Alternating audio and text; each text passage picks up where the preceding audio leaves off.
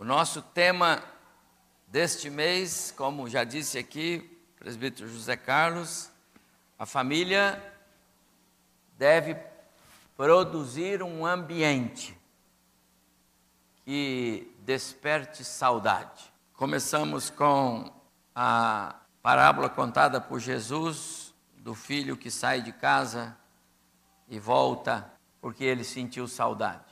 Na casa de meu pai as coisas eram assim, assim, e por isso ele voltou. E eu conheço muitas histórias de filhos pródigos que se repetem nos dias de hoje. Conheço muitas histórias de lares que produziram saudade e por isso os seus voltaram. E graças a Deus por isso. Por isso é bom pensar que o nosso lar deve realmente gerar um ambiente que faça com que aqueles que porventura escapem desse convívio familiar sintam desejo de voltar. É isso que eu penso da nossa igreja como uma grande família.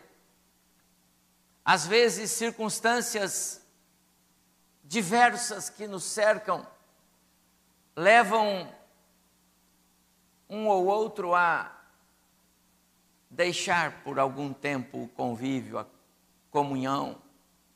Isso acontece com tanta frequência. Mas eu peço ao Senhor que Ele sempre nos dê um ambiente que produza saudade. E assim, aqueles que porventura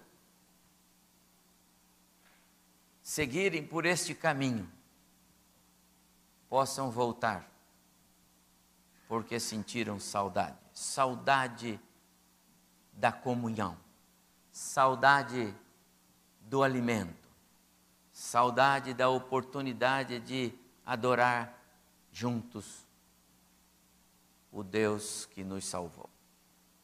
E é assim, meus amados irmãos, que eu quero encerrar o nosso mês da família.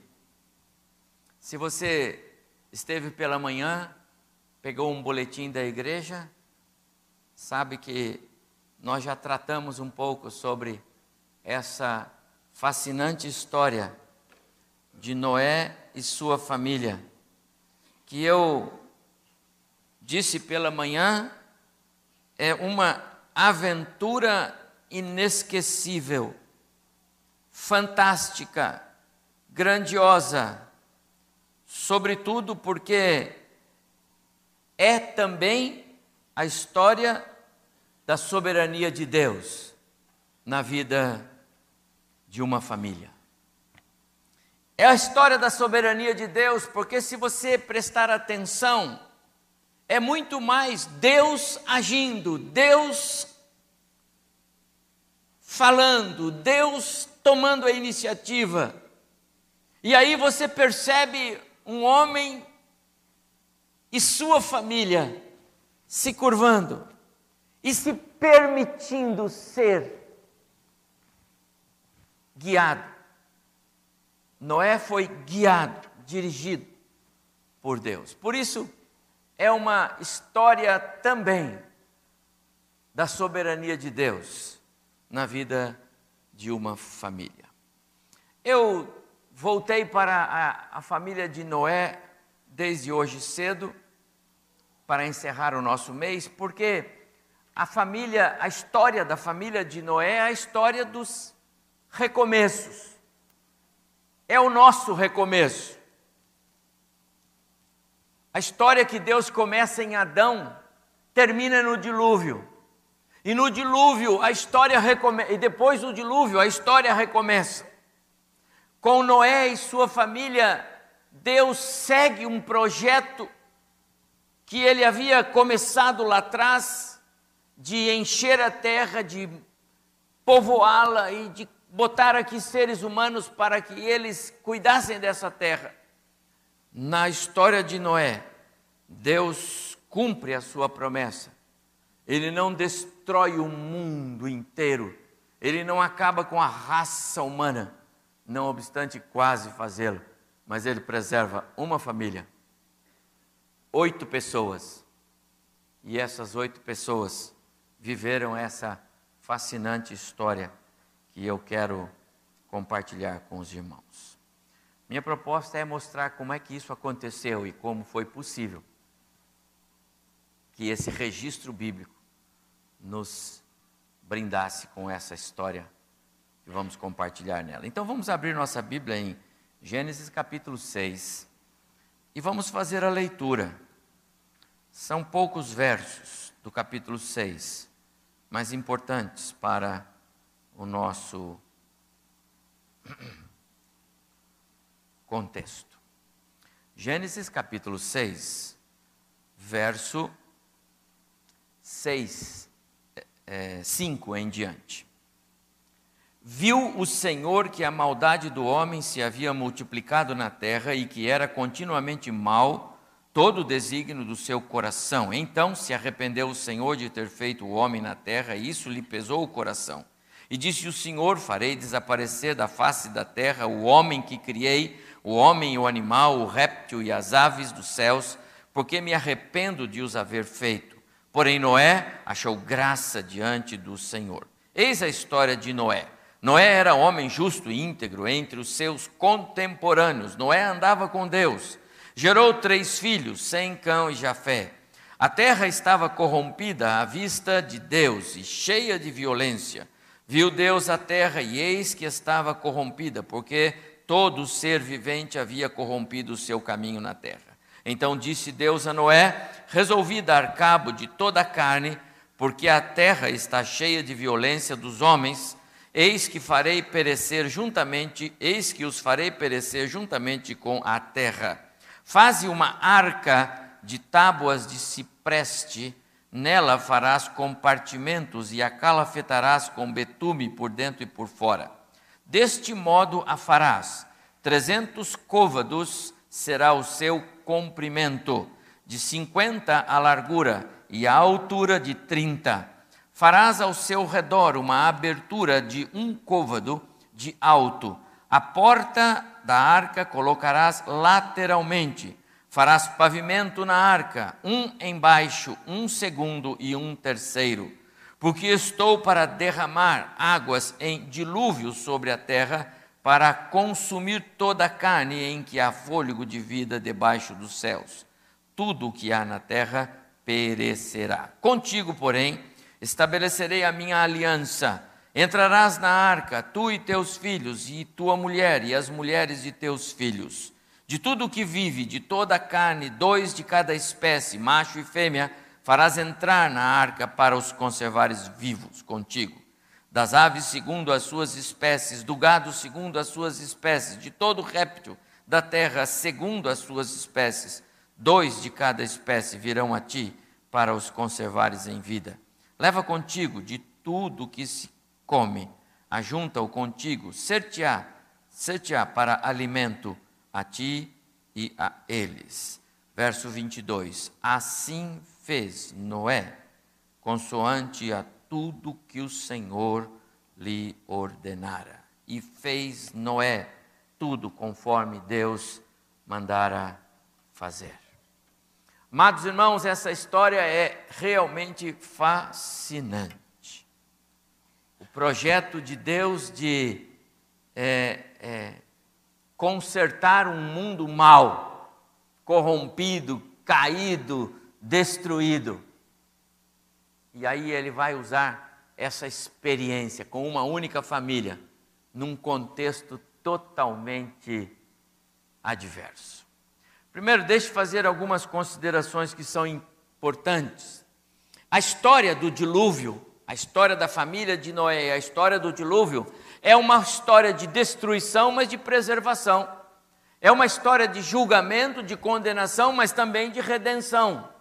É uma história de surpresas, porque Deus nos surpreende com algumas coisas interessantes que acontecem ao longo desta história. E, sobretudo, é uma história de sucesso.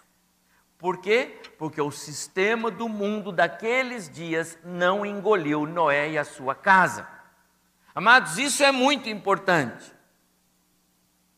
O sistema daqueles dias não foi capaz de ceifar nenhum dos membros da família de Noé. Às vezes nós é, ficamos um pouco impacientes com as no os nossos em casa e com é, os descaminhos. Nós temos que pegar a receita de Noé. Como é que ele conseguiu é, preservar a sua casa? No meio de um povo corrupto, um caos moral, Noé e a sua casa não foram engolidos pela corrupção daqueles dias. A história de Noé é uma história em que Deus está no controle.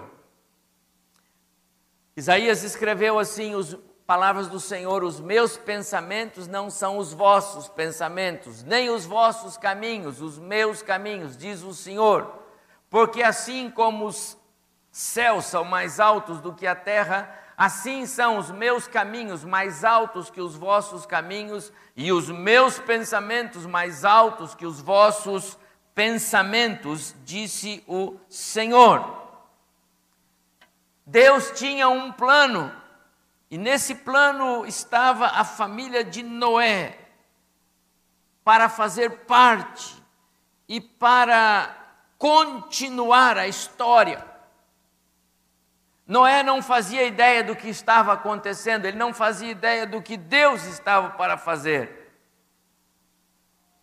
Ele nem teve oportunidade, porque Deus não deu para ele oportunidade de discutir com ele o plano. Deus apenas deu-lhes deu-lhes ordens. Façam assim. Ainda que poderiam parecer algumas coisas meio adversas é, difíceis de entender, estranhas e até absurdas.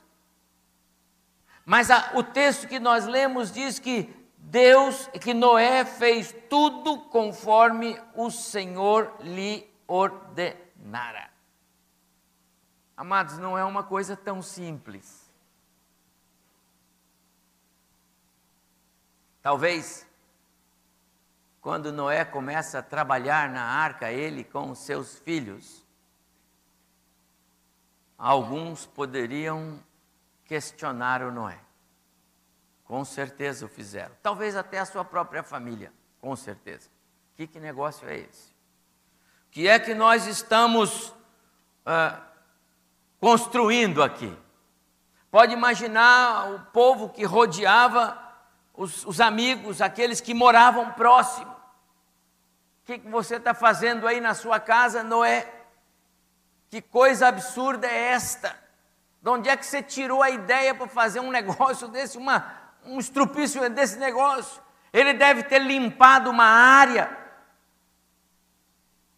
gastou algum tempo para limpar uma área onde não podia mais crescer mato, e era uma área considerável. Que negócio é esse, Noé, que você está fazendo?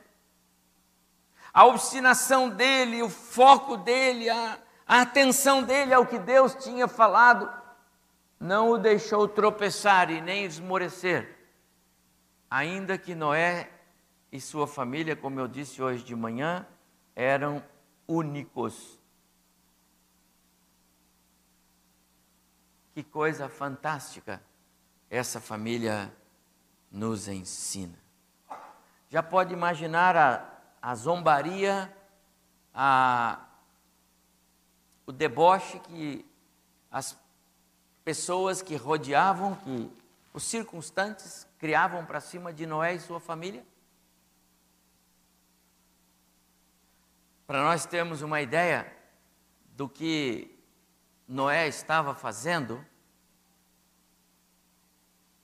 o, o, o tamanho dela estava ali atrás agora, mas nós lemos aqui no texto, não é? 300 côvados. O côvado é da ponta do meu dedo à ponta do meu cotovelo. Então, isso é o côvado. 40, 46, 50, depende do tamanho do braço do indivíduo, né? Na hora de comprar a propriedade, o braço maior, na hora de vender, não, não é assim, né?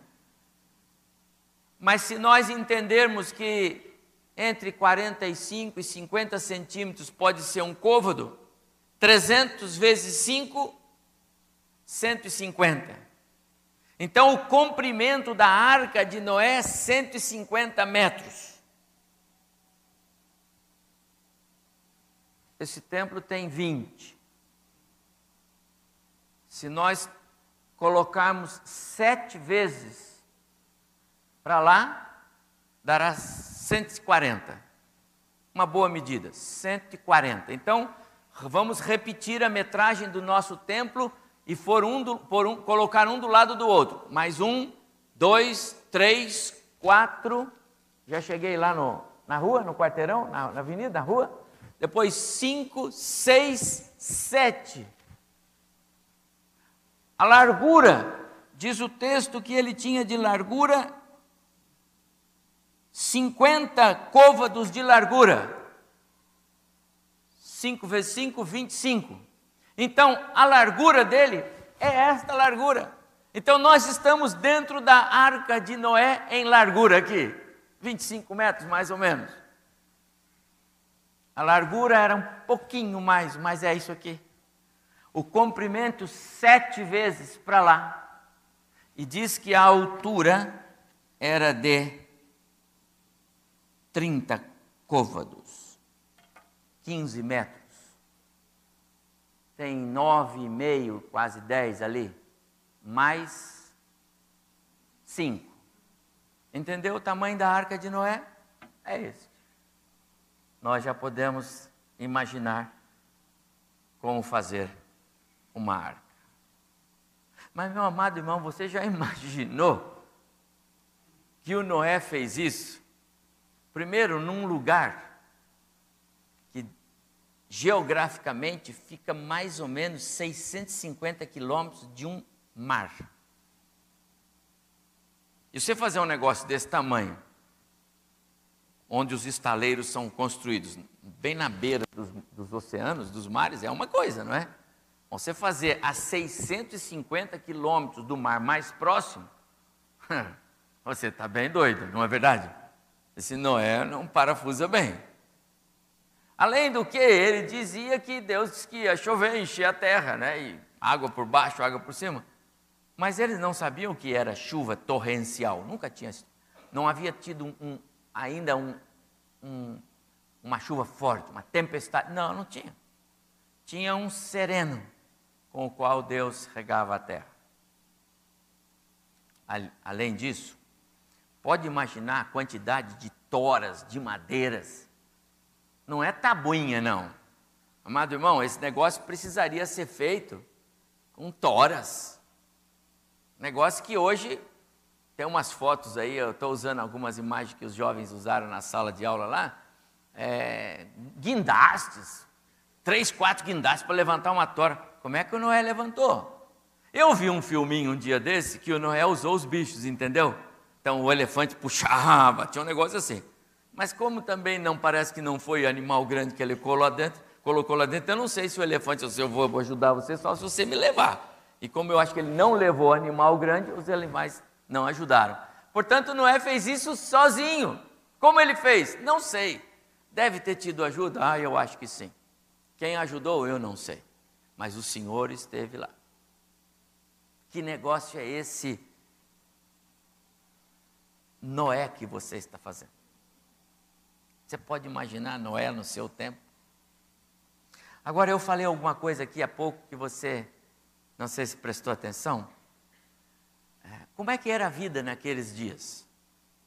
Jesus falando sobre aqueles dias, ele disse assim: Porquanto, assim como nos dias anteriores ao dilúvio, comiam, bebiam, casavam-se, davam-se em casamento, até o dia em que Noé entrou na arca, Jesus, autenticando a palavra do Senhor.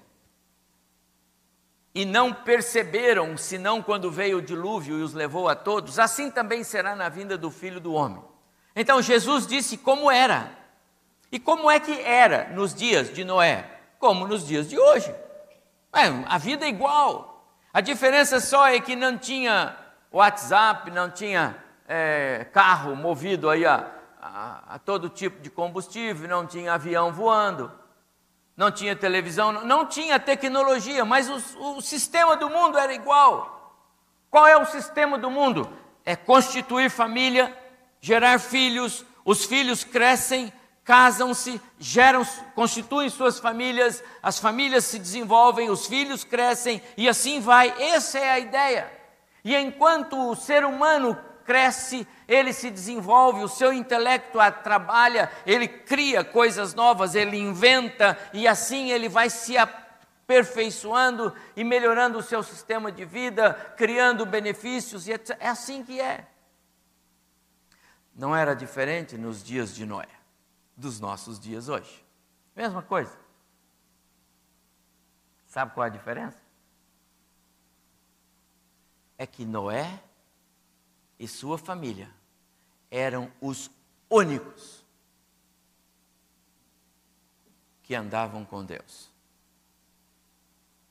Porque só oito pessoas entraram na arca. Hoje, quando você tem alguma necessidade, quando você precisa de alguma coisa, quando você está meio aflito, quando as coisas não estão bem para você, quando você tem, você recorre aos irmãos.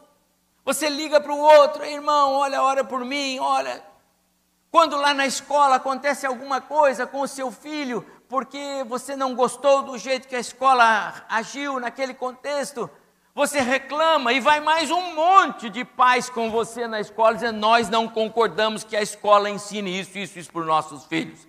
E aí o diretor recua. Apesar de corrupta e, e já caída a nossa Câmara de Políticos em todos os segmentos, não só no cunho é, é, federal, mas também nas, nos estados e municípios, mas ainda temos lá as famosas bancadas evangélicas para defender os interesses da moral, dos valores, dos princípios, da ética e, sobretudo, da palavra. Ainda temos cristãos por todo canto Somos, quer queiram ou não, os irmãos, mais de um bilhão de cristãos na face da terra num mundo de 7 bilhões de habitantes. Talvez um bilhão e 300, 400 milhões de pessoas, talvez. Então nós não estamos sozinhos nesse mundão. Nós ainda temos pessoas que pensam iguais a nós.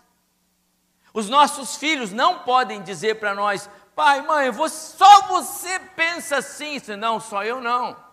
A palavra de Deus nos diz isso e tem muita gente lá na igreja, na sociedade, no mundo que pensa como eu. Mas naqueles dias de Noé não tinha isso, amados irmãos. Noé era só ele e sua família. Não havia mais ninguém na face da terra digno de entrar na arca e ser preservado. Estavam todos os todos corrompidos e Deus exterminou. Noé e sua família eram únicos. Você já pensou nisso? Não foi fácil para aquele homem, não foi fácil para aquela família, mas eles venceram. O que é que levou esta família ao sucesso? O que é que levou esse povo a entrar na arca e começar a história de novo. A história da raça humana hoje tem um recomeço e se chama a família de Noé. Os seus filhos, Sem, Cão e Jafé, fazem as histórias das classes na sociedade que o mundo está construído. É, é fantástica essa família. Mas o que levou ao sucesso? Quero considerar com os irmãos, rapidamente, alguns aspectos que me chamam a atenção na história de Noé. O primeiro é que ele levou a sério, sabe? Ele colocou os seus olhos no dono do projeto. ele não virou as costas quando Deus o chamou para um projeto. O texto de Isaías 45, 22, o Senhor diz assim: Olhem para mim e vocês serão salvos, porque eu sou Deus e não há outro. Olhem para mim. Noé tinha tudo para olhar para o mundo, afinal, ele era só uma família no meio de um mundão. Eu nunca tive tanta curiosidade para querer descobrir qual era a população da Terra naquele dia, naqueles, naqueles dias. Mas os pesquisadores e os estudiosos, analisando a qualidade de vida, analisando a longevidade, não é? Os familiares de Noé e ele mesmo, tudo da casa dos 800, 900, 750, 800, 900 anos, quer dizer, é uma e se vários deles tinham essa longevidade, não é difícil imaginar que a população da Terra naqueles dias não era diferente da população da Terra de hoje. Afinal, já havia se passado mais de mil e poucos anos, mil e seiscentos anos, desde, a, desde Adão. Então a população da Terra era gigantesca. E Noé e sua família foram encontrados íntegros, só os dois não é pouca coisa. E Deus diz: olhe para mim, e só Noé e sua família olhavam. E só Noé e sua família levaram a sério o projeto de Deus. Meus amados irmãos, é, existem momentos na nossa história que ou nós colocamos os nossos olhos fixos no Senhor e dependemos dEle e confiamos nele, e abraçamos os seus projetos e propósitos para nós, ou então nós vamos ficar fora daquilo que o Senhor tem preparado. Ainda que aquilo que Ele pede possa parecer para você algo impossível, ainda que aquilo que Ele pede pode parecer para você muito difícil, porque você não tem, você não enxerga recursos, você não enxerga meios para que aquilo seja alcançado. Conseguem pensar em Noé dialogando com os seus a respeito desse projeto? As questões que talvez é, vinham na cabeça dos seus filhos, esposa e depois as namoradas e esposas dos filhos. E talvez alguns que ele conversava com pessoas, Noé não era uma pessoa fora do seu ambiente, pelo contrário, ele era considerado íntegro naquele ambiente. Ele era reto naquele ambiente, ele tinha amigos. Ele era um homem da sociedade. As pessoas dizendo, Noé, mas você faz ideia de onde vai vir o material para isso? Como é que você vai fazer isso? E Noé era um homem que colocou os seus olhos no Senhor e não nas dificuldades que poderiam surgir pelo caminho. Ele colocou os seus olhos no projeto que Deus pôs na mão dele para ele fazer, ele e sua família, e não naquilo que poderia atrapalhar a execução daquele projeto. Ele não se preocupou com o mundo ao seu redor, ele se preocupou com o Deus que o chamou para o projeto, é o Senhor que eu vou servir. Sabe, amados irmãos, eu acho que hoje muitas vezes nós tropeçamos porque nós olhamos mais para o contexto que nos cerca do que propriamente para o Deus que nos chamou. Deus me deu uma família para cuidar, filhos para cuidar, esposa para cuidar, marido para cuidar. Deus me deu um, um ambiente. E acho que muitas vezes nós estamos olhando para fora do nosso ambiente, fora do nosso círculo, fora da nossa, do nosso foco, fora da nossa prioridade. Há muitos lares cujos membros são bem-sucedidos na sociedade ao redor, mas não acontece o mesmo dentro de casa. Noé, contra todas as expectativas, e apesar de é, é, totalmente improvável, Noé, ele, ele cumpriu o projeto que Deus deu para ele fazer. E você sabe como era o projeto de Noé? Era uma caixa. Caixa, simplesmente uma caixa. 300 côvados assim, 50 côvados assim, 30 côvados assim. Pouco conhecimento de, de navegação, qualquer um pode dizer: esse, esse não é maluco. Porque se a ideia dele é construir alguma coisa que possa navegar, uma caixa não navega.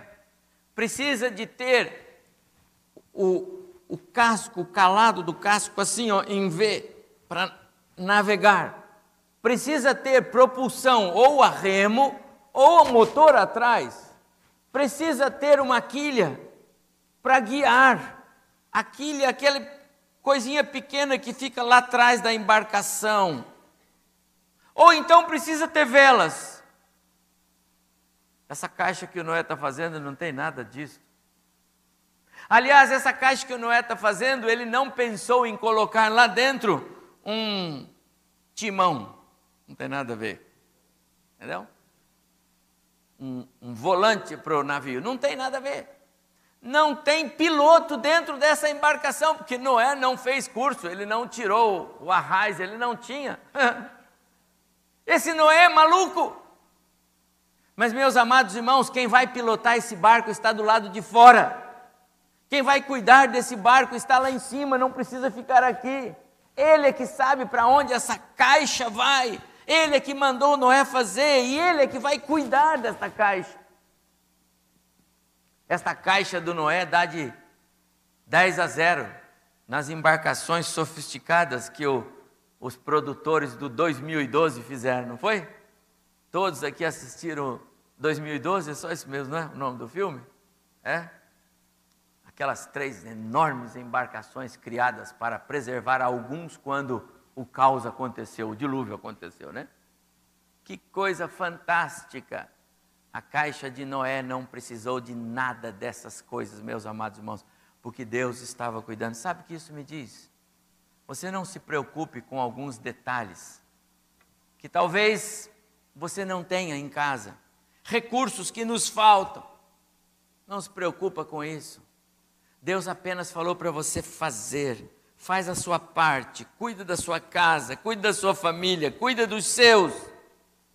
Pode deixar que eu dirijo, confia em mim.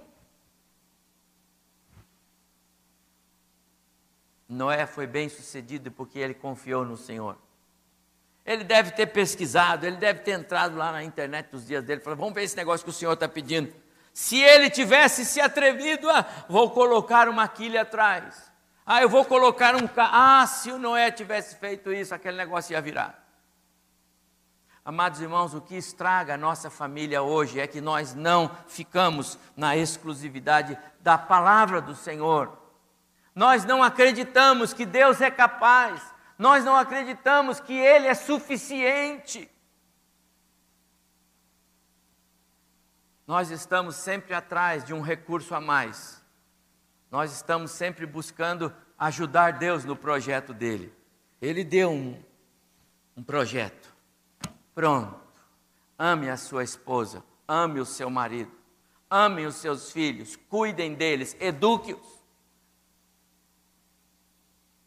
Noé e sua família foram bem-sucedidos porque eles obedeceram o projeto que o Senhor Deus lhes deu. Sabe? Deus deu um projeto para mim. Deus deu um projeto para você, meu prezado irmão. E não tem como você, agora, querer dizer, eu estou fora, Senhor. Não tem como você querer dizer, Senhor, sabe, eu estou desistindo do projeto. Não tem como você dizer isso. E não tem como você dizer, Senhor, sabe, eu, eu, eu, eu não estou dando conta. Não tem como dizer. Ele vai dizer, confia. Me obedece. E você vai ver como terá sucesso. Noé fez uma outra coisa que me chama a atenção. Diz o texto que nós lemos, que Deus chegou para Noé e disse: Noé, a, a, a humanidade está caótica e os dias do homem na terra serão 120 anos daqui para frente. Então tudo indica que desde o dia em que Deus falou com Noé, e aí ele começa a tomar as providências e fazer a encomenda de material, aquele negócio todo, cotação para ver quem vende melhor preço, deve ter Noé, deve ter feito tudo isso. Naquele contexto, levou alguns anos, até que Noé começa a trabalhar nessa arca, mais de 100 anos, com certeza, trabalhando nesse projeto de Deus. Pedro, quando escreve a respeito de Noé, no capítulo 2 da sua segunda carta, versículo 5, ele diz assim que Noé foi um pregador da justiça. Significa dizer que Noé era um arauto. Ele não era só um construtor de arcas. Ele começou a construir arca naquele dia que o Senhor o chamou. Mas antes disso, ele já era alguém respeitado por ser um pregador da justiça. Ou seja, ele era alguém que é, vivia é, advertindo os seus a respeito de condutas reprovadas, a respeito de é, práticas não recomendadas. Era alguém que vivia anunciando, mesmo sem ter uma, um conhecimento mais preciso ou ou íntimo de Deus, mas era alguém que anunciava esse temor a Deus e essa vida reta para agradar o Criador. Ele era um pregador da justiça. A partir do momento que ele começa a trabalhar na construção da arca, o seu trabalho de pregador não diminui, porque ele tem apenas e tão somente a mesma incumbência. A construção da arca é pregar a justiça de Deus, é pregar o julgamento que vem de Deus. Noé e Jonas estão no mesmo patamar. Então, ele é agora o construtor, junto com os filhos, que também é arauto e prega o arrependimento, prega a voltar-se para o Senhor. Amados irmãos, 120 anos aproximadamente se passam.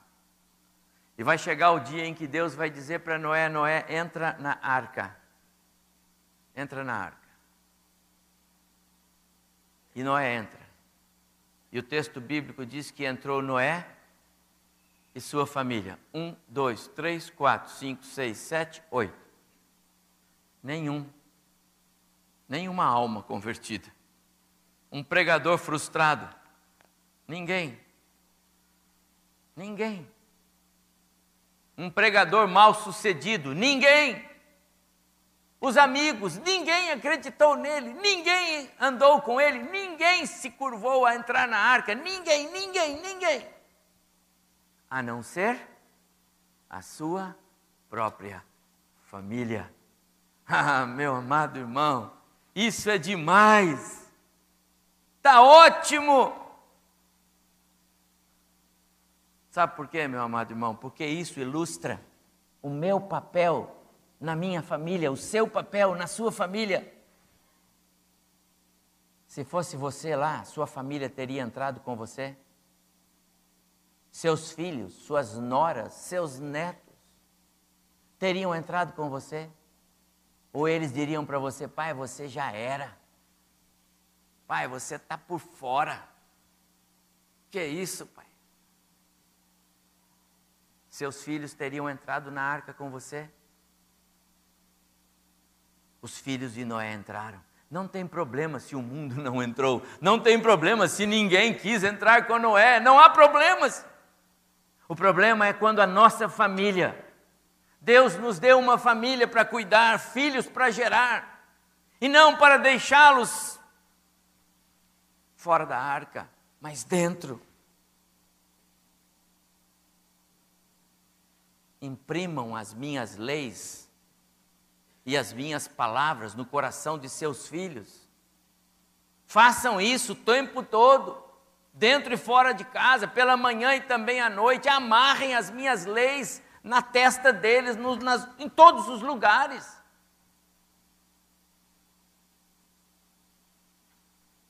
Pais, façam isso. E Noé fez tudo conforme o Senhor mandou.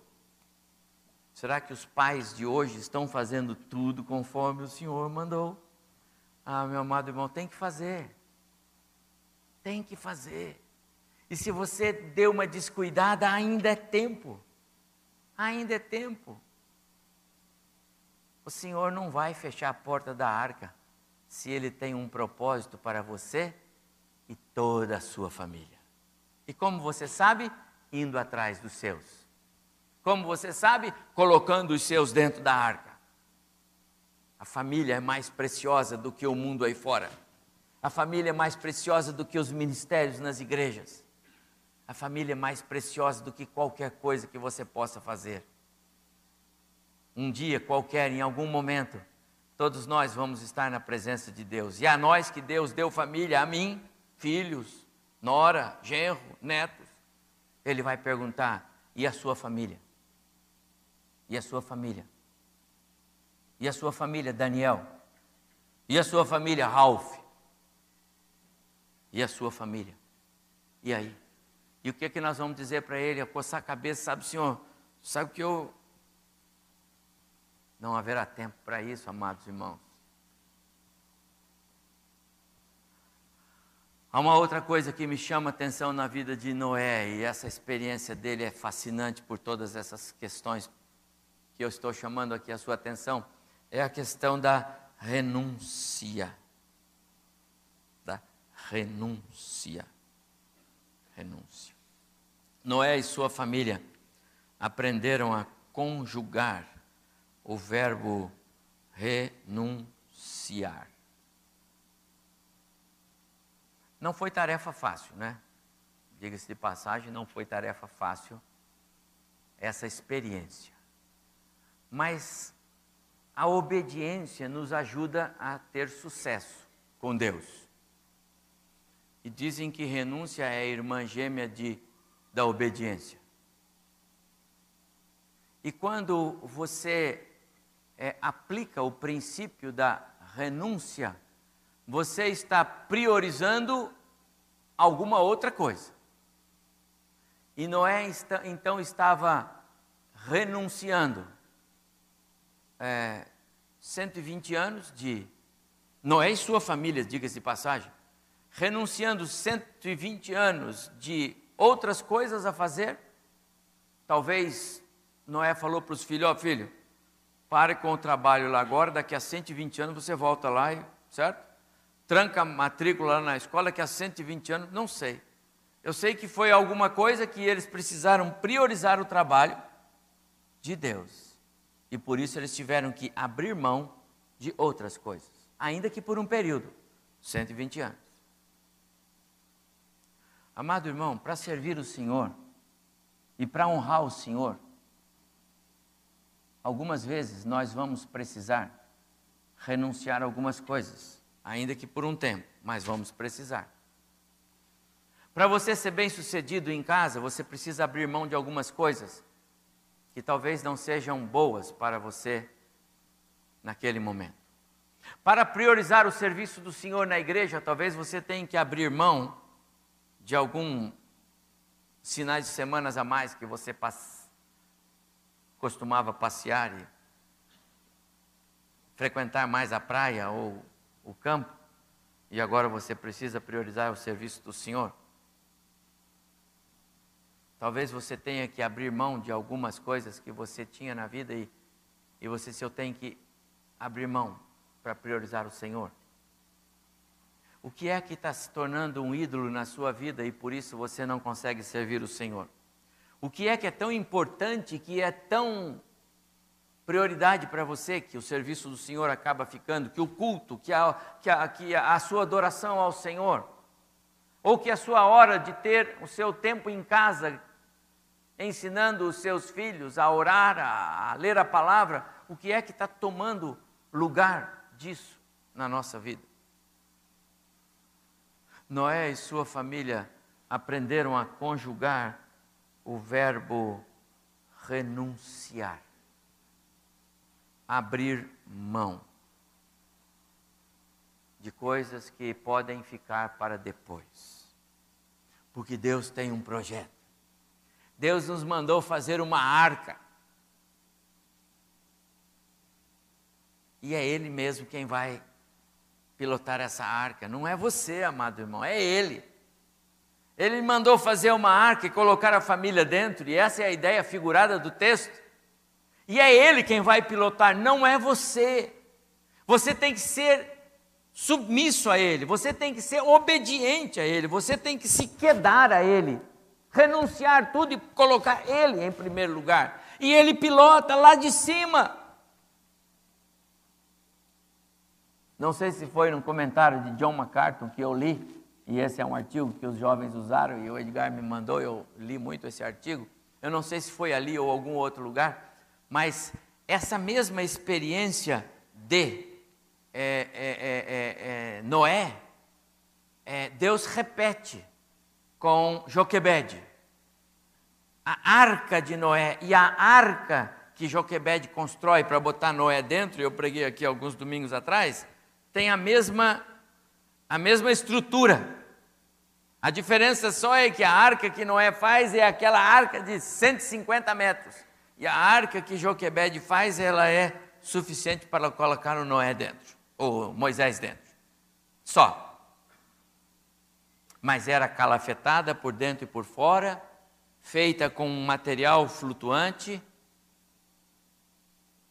E aí a Joquebede coloca Moisés lá dentro, solta no rio. Sem quilha, sem remo, sem vela, sem nada. E a Miriam fica de fora, observando. E a Miriam não tem um controle remoto na mão para guiar a caixinha até a, a, a mão da, da filha do faraó. Quem levou o cestinho de Moisés até a filha de Faraó? Quem guiou, quem guardou aquele cestinho solto naquele rio, sem nenhum tipo de instrumento de navegação? Quem fez com que aquele cestinho chegasse exatamente onde ela estava, que era ali que devia chegar? Quem foi que fez isto? O Senhor. Porque Joquebede soube renunciar, abrir mão, confiou, creu. Amado irmão, se nós aprendermos essas lições com a família de Noé, nosso lar ainda tem jeito. Tem mais uma outra coisa que eu quero falar a respeito dessa história do Noé e sua família, e eu estou caminhando para o final. É que ele creu na soberania supridora de Deus.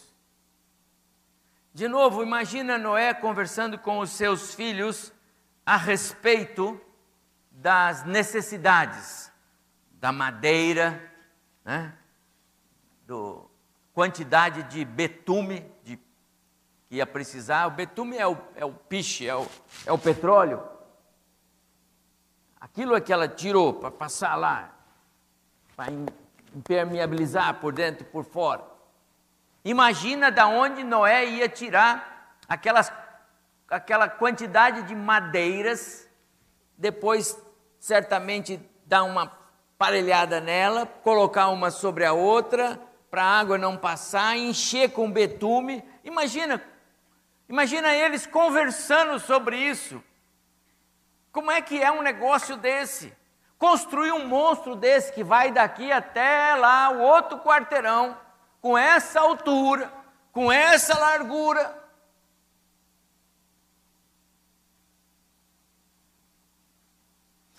E meus amados irmãos, levou mais de um século. Aquela madeira em cima daquela, aquele chão. Por que não apodreceu aquela madeira? Por que, que a madeira não encolheu nem dilatou de maneira a atrapalhar o serviço do Noé? Por que, que não soltou nenhum prego parafuso durante a navegação? Porque o Senhor supriu com o melhor. Porque Noé e sua família obedeceram. Porque Noé e sua família renunciaram outras coisas para obedecer um projeto. E era um projeto esdrúxulo, era um projeto esquisito, era um projeto que não tinha nada a ver com o tempo deles. Era um projeto que parecia uma loucura. Meus amados irmãos, Deus não está nos chamando para construir a arca hoje. Deus não está nos chamando para andar de forma afrontosa contra a sociedade que vivemos. Deus não está nos chamando para nos isolarmos como famílias num morro esperar Jesus voltar, não. Ele está dizendo: Eu quero vocês aí no meio desse contexto, desse mundo que vocês vivem, mas com um testemunho reto, com uma vida reta. É isso que eu quero. Eu quero que vocês se desviem do mal, eu quero que vocês criem filhos para me servir, filhos que sejam úteis nessa sociedade, caráter, princípios, valores. Deus não está pedindo absurdos, Ele não coloca isso como alvo para nós. Para Noé parece que foi, para nós não. Porque nós não conseguimos, porque ele consegue, porque a história dele é bem sucedida.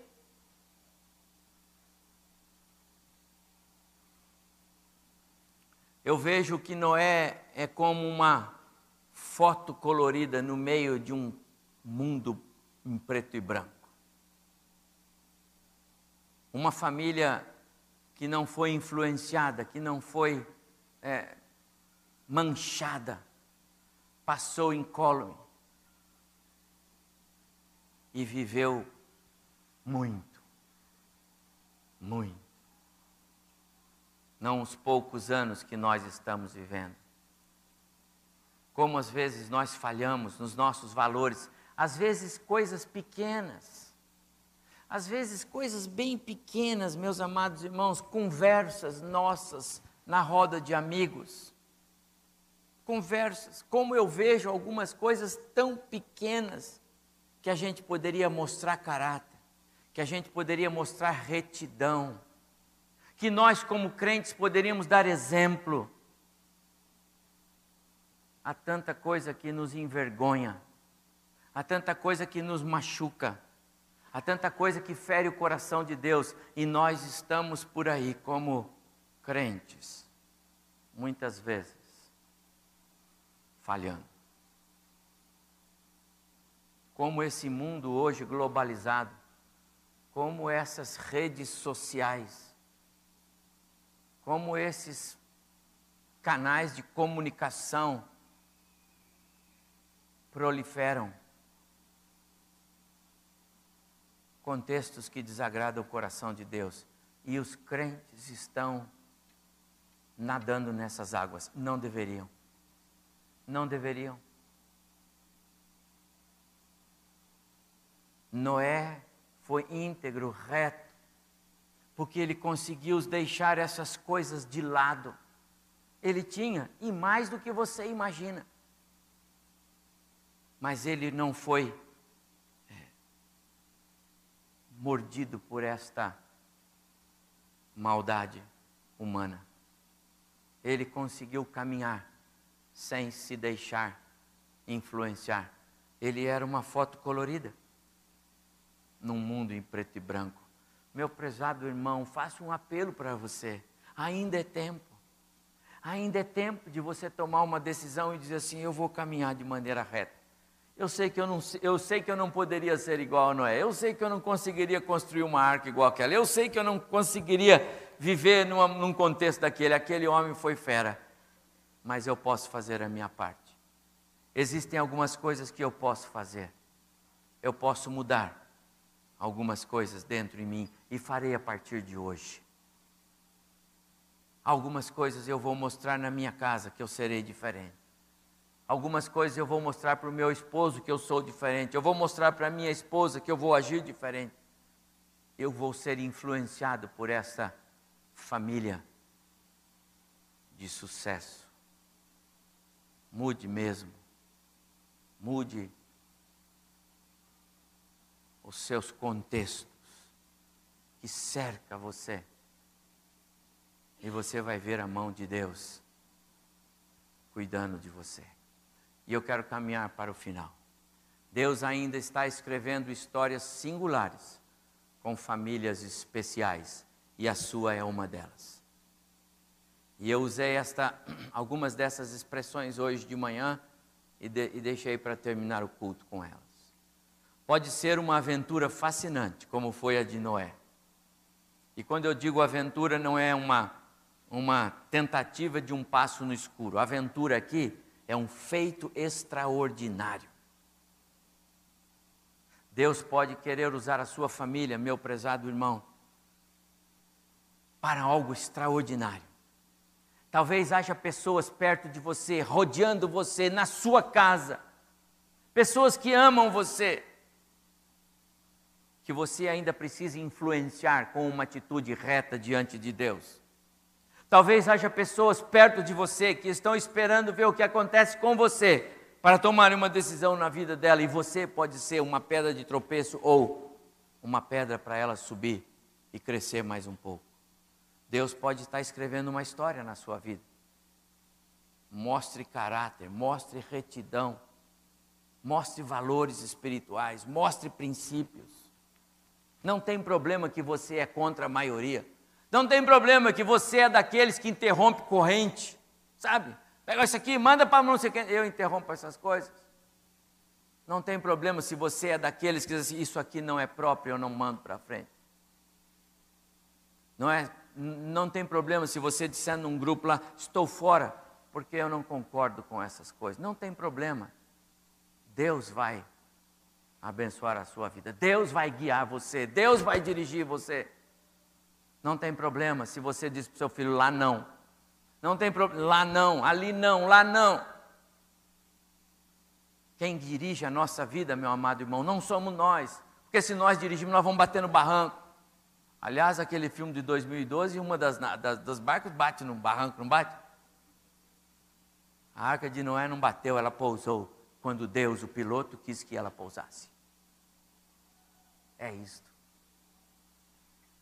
Deus quer escrever uma história na sua vida, na, na história da sua família. E pode ser você com a sua família na contramão do mundo. Ótimo. Ótimo. Quantos estavam com Noé mesmo? Vamos pôr a população do mundo, nem sete, nem quatro bilhões, quatro bilhões, tá bom? Três bilhões e meio a população do mundo nos dias de Noé. Quantas pessoas foram salvas? Oito. Você estaria dentro da arca? Hoje, você está na arca? Sua família está na arca com você? Eles andam com você? Eles observam o seu procedimento e acompanham você.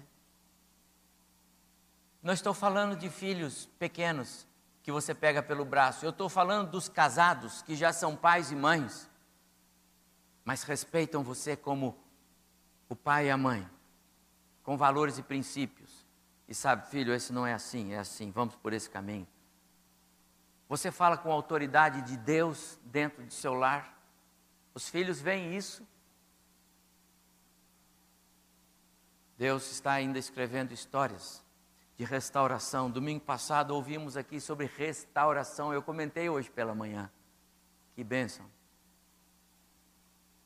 Deus quer restaurar famílias. Porque há famílias precisando de restauração. E Deus tira lá do fundo do poço. Às vezes aquilo que nós achamos que não tem mais jeito nenhum, Deus diz tem jeito.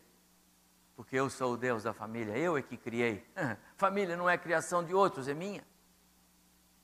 E todas as embarcações que tem por aí com os seus Noés e suas famílias, o piloto é sempre Deus. O problema é que as pessoas estão abrindo buracos. O problema é que as pessoas estão pondo outra propulsão que não aquela de Deus. E é por isso que tem embarcações de cabeça para baixo, embarcações enroscadas em barranco, tem. Mas Deus pode dar jeito. E eu quero dizer mais, Ele quer. Mas sua história pode ser simplesmente uma história de salvação. Deus está escrevendo histórias de salvação através de famílias que Ele ama e pode ser a sua. Que alegria pensar que se Jesus voltar hoje, agora, antes de nós encerrarmos esse culto, os membros da minha família não ficam nesse, nesse espaço. Não é bom, amado irmão? Não é bom? Deus está escrevendo histórias de salvação e Ele nos dá trabalho nisso. A construção da arca, Noé, você vai fazer. Você já pensou que Deus poderia dizer para Noé: Noé, vai para tal lugar assim, assim, veja lá uma arca que eu fiz. E o Noé chegava lá e estava pronto o negócio. Então, Noé, agora você se prepara que você vai entrar aí com sua. Não, Noé, você faz a arca. Fazer a arca é seu papel. Guiar a arca é meu papel. Eu coloco os animais aí dentro, eu vou dirigir você. Mas você faz, a sua parte é essa. Amado irmão, há coisas que são, são nossas e essas Deus não vai fazer. E nós, pais, mães e filhos, cada um de nós tem o seu papel. As histórias são diferentes. Os processos variam. A maneira como Deus trabalha varia. Então, um é assim, o outro é assim, uma família é assim, outra família é assim, uma família de três, de cinco, de dois, outra família de dois, não sei. A história de Noé é única, singular, exclusiva, não terá outra.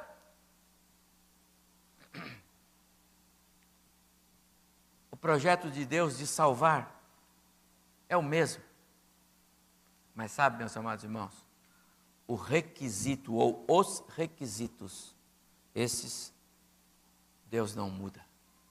Corações humildes, abertos, prontos para obedecer, para honrar, para se curvar diante de Deus e para dizer para Ele: Senhor, estou aqui, eu e minha casa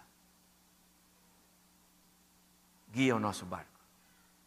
Senhor, está aqui, eu, eu e o meu lar. E eu quero que o Senhor dirija o meu lar. Eu não quero dirigir por minha conta. Eu não quero sair por aí pilotando a arca da minha casa. Eu quero que o Senhor faça isso. Eu quero que o Senhor pilote o meu barco. Eu quero que o Senhor guie a minha família. Eu quero que o Senhor restaure a minha casa. Eu quero que o Senhor nos leve, porque o Senhor nos leva para águas tranquilas. Esse é o seu desejo? É isso que você quer? Essa é a sua oração hoje? Você pode fazer esta oração, Deus, eu quero, em nome de Jesus. Eu entendi bem que o Senhor quer de mim, e eu quero colocar a minha casa, que é a minha arca, nas tuas mãos. Você pode dizer isso, pai, mãe, você pode dizer. Você pode dizer de verdade, do fundo do seu coração, Deus, eu, eu não sou ninguém para guiar esta embarcação. Eu dependo do Senhor. A minha oração, meus amados irmãos, é que todos nós saiamos daqui hoje convictos de que precisamos desse Deus no timão do nosso do nosso barco. Precisamos desse Deus no volante, porque se deixar na nossa mão, nós vamos causar um acidente gravíssimo, vamos ferir pessoas, vamos machucar vidas, vamos entristecer tanta gente por aí, não é? Então confia ao Senhor. Abra o seu coração. É tempo sim é tempo sim, é hoje, é agora. Só não vá para casa. Ainda na direção da sua vida e do seu lar. Deus não quer isto. Deus não quer isto. Você pode orar? Quero terminar orando. Porque o Senhor me deu esta palavra no meu coração e eu quis trazer para a igreja hoje. Encerrando o mês da família. Não que nós não vamos falar de família mais esse ano. Vamos sim, mas agora é para encerrar o mês. E eu quero desafiar você. Diga no seu coração: Deus, eu coloco o meu lar, na tua direção, na tua mão. Aliás, Deus, deixe-me corrigir. Eu quero colocar a minha vida nos teus braços. Primeiro eu. Primeiro foi Noé. Depois foram os filhos, a esposa, as noras. Primeiro foi Noé. Primeiro é você, meu irmão, minha irmã. Primeiro é você. Primeiro somos nós. Deus, eis-me aqui. Eu quero te honrar nesta embarcação que o Senhor me deu o privilégio de construir. Meu lar. E eu quero te honrar ali, Senhor. Eu quero ser um vaso de bênção dentro de casa e não motivo de tristeza, de dor. Senhor, guia a minha vida e guia o barco do meu lar que o Senhor me deu. Diz para mim, Senhor, para que lado nós vamos. Toma conta, Senhor Deus, para que ninguém venha se ferir por causa de atitudes que eu possa tomar.